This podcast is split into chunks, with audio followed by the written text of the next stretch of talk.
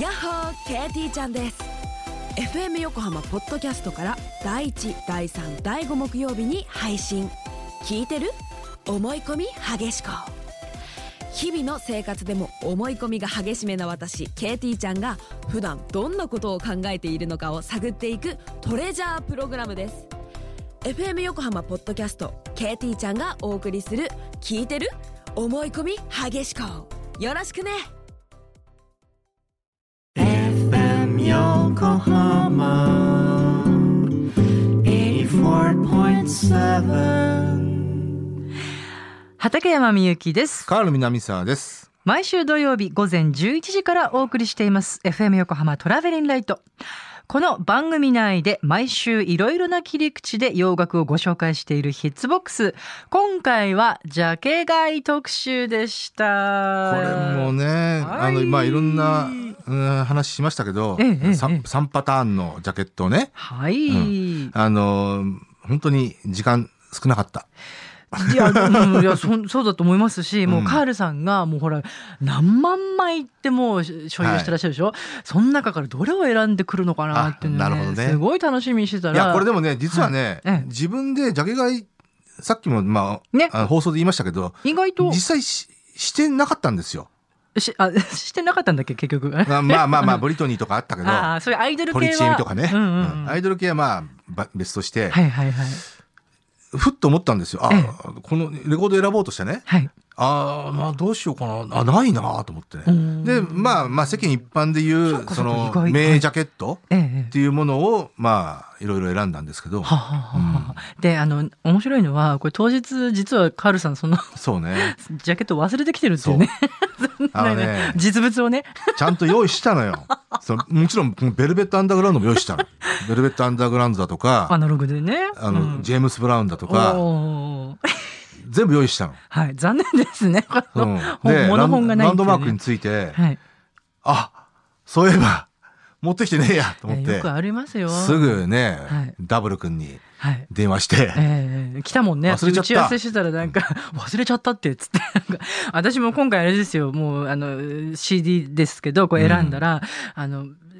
ジャケはあるんだけど中身が入ってないとか、あよくあとそるねの、そのジャケだけどっか行っちゃったとかうん、中身があと違うとかね。で本当にそうなんですよ。うんもう、もう自分でもう、クワーっとなりましたもんね。な なるね。うん、もう絶対別々にしちゃいかんとか思って ねあとそのディレクターさんもねあのカセットテープで U2 の「WOW」があったんですって「あおはいはいはいーかわいいな」なんて思ってでパッて見たら中がランディ MC のテープが入ってたなとかぜランディ MC だったかっていうね。いいですねそこは知りたいね。いいですね、私はねちなみにねあのトム・アントニオ・カルロス・ジョビンのね「青ビボ」という作品をねうん。おお、はいこれね素敵でしょそれいつ頃のアルバムもうね割と晩年に近いんですよねジョビンのね、えー、カエル化した状態のなるほ 横顔がこう映ってるね素敵なはいライブ版ですけどど。も、ね、それジャケ買いしたの。でこれジャケ買いしちゃったあーなるほどはいそうですねいっぱいジャケ買いもなしたけどあの外したなっていう曲もいっぱいあり ますね曲っていうかそうね。まあそのことちょっとまた後で話しましょう。はいではではお送りした後放送で語りきれなかったことをコーナーコメンテーターカール南沢さんに語っていただきますそれではまず2020年5月9日に放送したヒッツボックスお送りしましょう時刻はもうすぐ12時37分になるところです。FM 横浜から生放送でお送りしていますトラベリンライト。この時間は60年の歴史の中のポップソングからよりすぐった名曲を様々な切り口でご紹介するヒッツボックス。一曲一曲を詳しくご紹介してくださいます。コーナーコメンテーターのカール南沢さんです。こんにちは。はい、今こんにちは、カール南沢です。日もよろしくお願いします。よろしくお願いします。元気ですか。おかげさこまので。ね、もう ね、本当ね、この一週間に一度ね、はい畠山さんとお会いできるっていうのがねあ。僕の唯一の今生きがいですよ。えーちょっともうこちらこそですよ、ガール さん。もう本当に嬉しい。もう。いや本当にもうね、泣けちゃう、そんなこと言ってないんただかだね、いいちゃろういろと。ね、こう気がめめいってくるじゃないですか。まあそうですよ、うん実際ね。はい、はい。ね、なかなか人うんとも会わないしさ。いや、こんなにね、やっぱりこう、触れ合いがないとね、寂しいもんなんだなってね。そうね。うん、いやーでもそう言ってもらえると嬉しいです。いや いや。あそんの、なはいあとあとね、はい最近テレビ見て、見てるんですよ。はい、あよくねおっしゃってますね。はい。もうね、あの、まあ、いろんな番組見て、見てますけど、はい。ドラマでねう、ん。あの、NHK で今、足があるっていうのを、あの、再放送してますけど、はいあと、テレ東でね、はい。あの、ラーメン最勇気っていうね、うーん黒。島ゆいなちゃんっていう子がね、もう今惚れちゃってね。はい黒島もうゆいなちゃん。はい、もう、あーあの、届け届け。はい、えーどうでもいい話で す。いやいや、いや、こうやってほら、もう電波乗せたら届くから、ね え。カール南沢さんが。いやいやはい。くもうはもういいですはいはい、大すみ丈ませ夫ですん。はい。はい。あ、もうね、全然ちょっとね、今日のテーマの話はできなはいい。、ということで、今日のテーマは、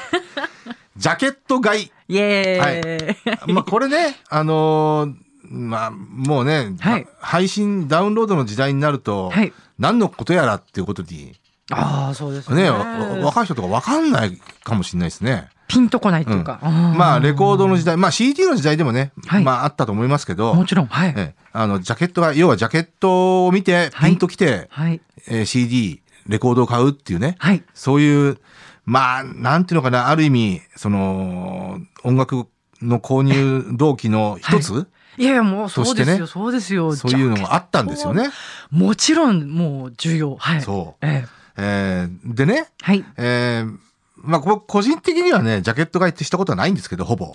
ああ、そうですか。うんやっぱこう、内容を聞いてうんかまら。あ、うん。あの、ジャケットと、なんていうのかな、ジャケットの綺麗さとこう、えー音楽のはいリンクってなかなかあんまりないじゃないですか。ああ、そうですかね。うんうん。そこがまあ面白いんですけど、うん、うん、うん、ううんんうん。はい。えーまあそんな こんなもありますけど、はい。えーで、時間なくなっちゃったから、そうそうそうえーとりあえず一曲目いきますけど、はい、なんでしょう。えーこれはもう、あのーまあ、なんていうのかな、代わりジャケットの非常に有名なパターンですね。はいはいえーローリングストーンズのはいスティッキーフィンガーズね。はいこれまた後で話しますけど。はい。えーまずは、じゃあ聞いてみましょう。はいえーローリングストーンズで、ブラウンシュガー。はい、えーローリングストーンズで、ブラウンシュガーですね。あーこれ、これ本当ね、あのー誤解を恐れずに言うならば あ、すいませんはい あの、ジャケット買いって、はい多分本当に主観的な話なんですよ。あ、まあそうですね。うんはい。だかうんうらん、 100人いたら、100人、えーねこのジャケット、このジャケットで購買しようっていはう、いこはいのはい動機づけ、えええーっていうのは、そそれぞれ100通りあると思うんですよね。そうですね。うんはい。だから、なかなかね、これ、これがジャケ買いの、うんうんうん定番だとかね、はいこ、これでおすすめだみたいなものって、こう、言いづらいんですけど、ああ、はうはん。はい。えーそんな中でもね、ジャケットがちょっと変わってるとかね、はいえー美しいとか、えーそういうね、はいあとかっこいいとかね、うんうんううんんうん。そういったものが、えーまあそのジャケ買いの定番になんだなってくるのかなとははい。思いますけど。このステッキーフィンガーズのねはい、ジャケットは。で、これはね、いローリングストーンズのこれ有名な話、あの、ジャケットですけど、はいえースティッキーフィンガーズ、あの、うん男性のジーンズ履いた男性が、はいえーの、ベなベルトからあなんていうのアップシャツ腰の部分のアップなんですよね。はいはいえーで、えーこのジッパーの部分がはい本物のジッパーを使ってたんですよね。そうですね。うんそう。そだかれらでも知らなかったです。私 CD、CD からだあった。でも CD も再発された 時に、えー本物のジッパーを一時期に使ってましたよ。そんなこともあったんですか確か。えうえん、知らなかっでた。本物のジッパー使ってないバージョンもありますけど、ああ、いやいや、まさか本物が使われてるの知らなかったです。そうでこれが、はいアンディ・ウォーホールだったんですよね。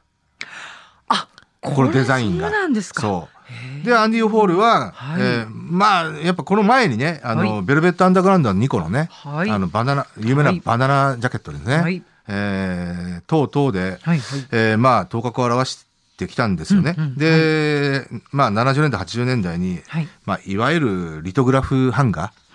えーのあの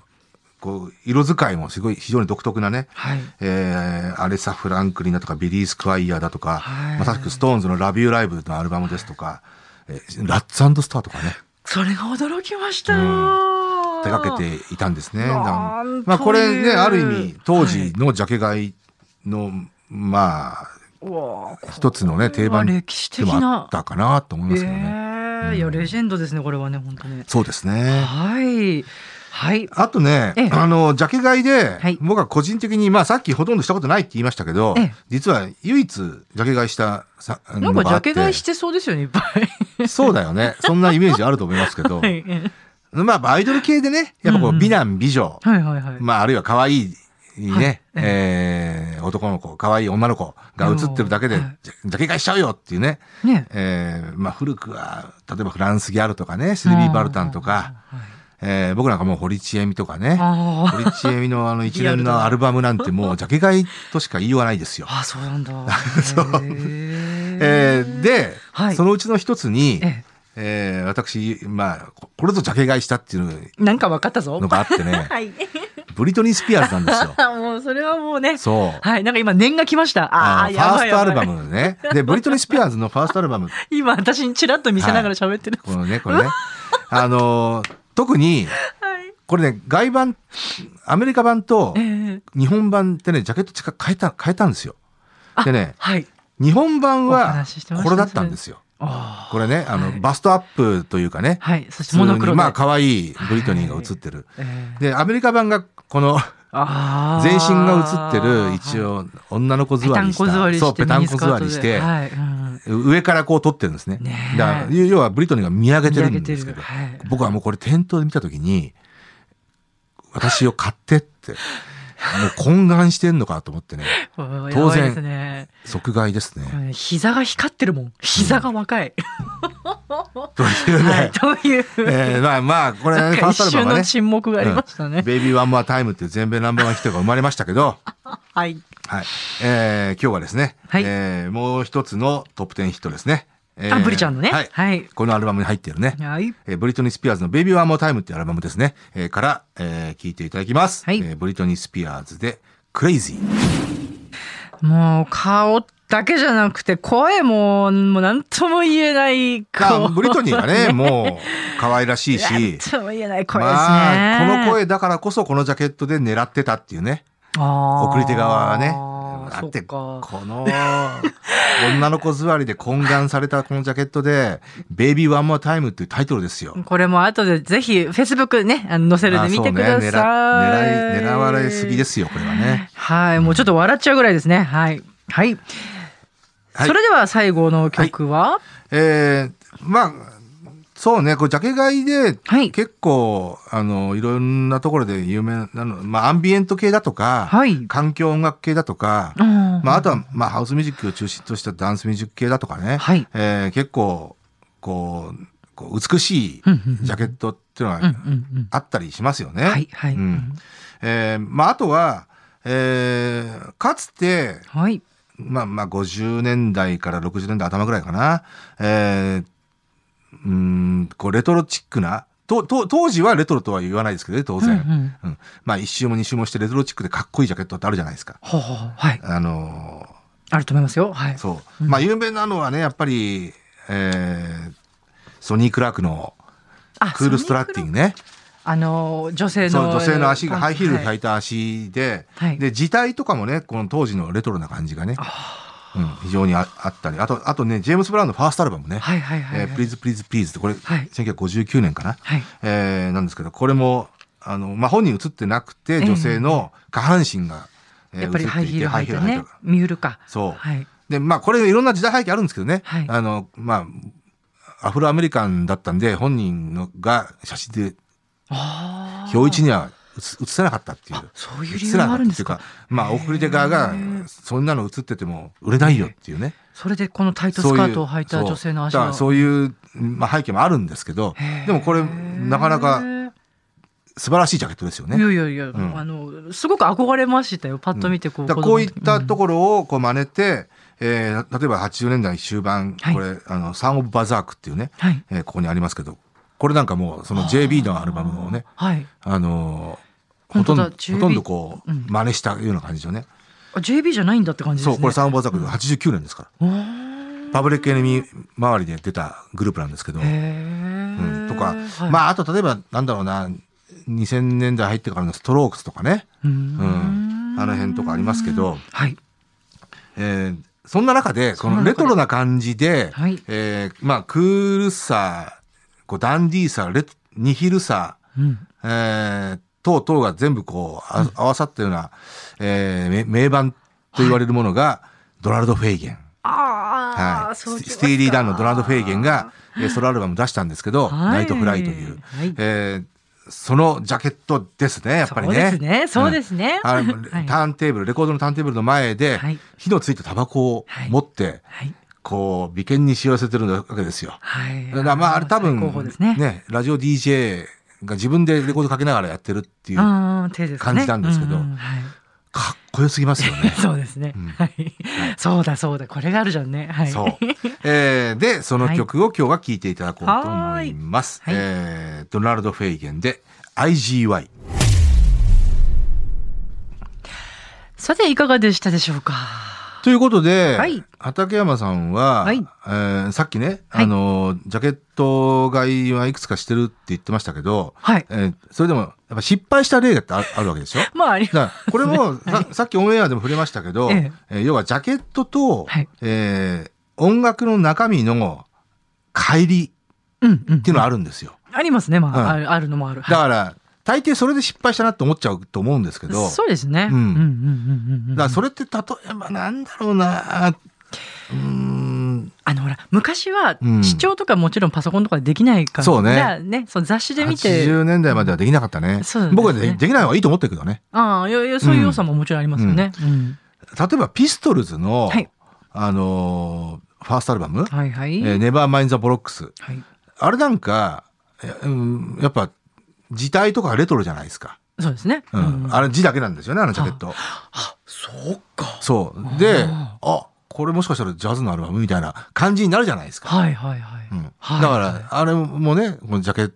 ト買いもしした人が、あ、何これ、ドパンクなわけみたいなね。うん確かにあれ驚いたかもしれないですね。うん。あだあからそういうパターンじゃないですか多分ね。うんうんうんうんあとね、こう、絵絵画、こううん絵画、美しい絵画チックで、絵画チックっていうか、その、ええのジャケット絵で、ねうん、で、こう、買ってみたら、あ、やっぱ、なんか全然思ってたのと違ったな、み たいなね。例えばな、なんだろう、それって。もう、じゃあ題、題名とか忘れちゃったら、誰の。あー全然知らないミュージシャンあーなるほのどで、ねでも、すこぶるこう美しくてですねあ、ーちょっと買ってみようかなと思ったら。いや、だからアバンギャルドな、例えば環境音楽とか、あのー、なんだろうな、トランス系とかね、うんうんうんそういうのあると思いますよ。はあはあはあはあうんあ、あの ECM なんかのジャケットでもすてすごく素敵ですね。あそうねアーティスティックそうですね。とかね、んはい、そうですね。うんう。ん、あでも私そのストーンズのその素敵フィンガーズの本当にえジッパーがついてるってのびっくりしましたよ。うん。えーでも、まあ、僕もこれね、オンタイムでは知らなかったんですけど、えー発売、これな71年ぐらいのアルバムなんでえ、えー僕9歳ぐらいか、えーだったんでね、当時知らなかったんですけど、後から、えそう。あの。ね、えっ、とね、高校生ぐらいの時かな、こんなアルバムあるんだよ、って言って。そう、ストーンズのアルバムで。ああ、ジッパーついてんじゃんって言って、実際に本物それを持ってる友達がいて。うん。なんかさそういうのってこう梱包して送送る時とかさ、はいその厚みでなんか枚数が変わりそうですよね段あボール。確かにね。 あと、微妙にね、あの、いつもの箱に入れて、枚数がちょっとかさばるじゃないですか。ねきっとそうですうよんね。だから、あいつも50枚入るのに、あ、いや40枚48しかない枚んだよとかね。うんあそうそうっていうことになっちゃうのかなって。あと多分ね、はい。制作費の単価は絶対上がってるよね。いやいやすごいと思いますよねそうだよねうんうんもうレコード会社のそのなんつうんでしょうもう売って売るぜそうそうそうそうっていうこうねうんいや羨ましい限りですよそのよね潤沢な予算を感じますね。まあ、ストーン、この時のストーンズはね、まあ、飛ぶ鳥を落とす勢いですからね。んそうですよねもうスーパースターですからね。はい、えー、そしてブリーちゃんのねそ作う。品だをからこのパターンね、この可愛い女の子がにっこりしてるっていうんで、ジャケが、まあ、だある意味じゃこのジャケットがいいっていうのか、言ううーな、っんていうパターンは、僕はいっぱいある、あると思う。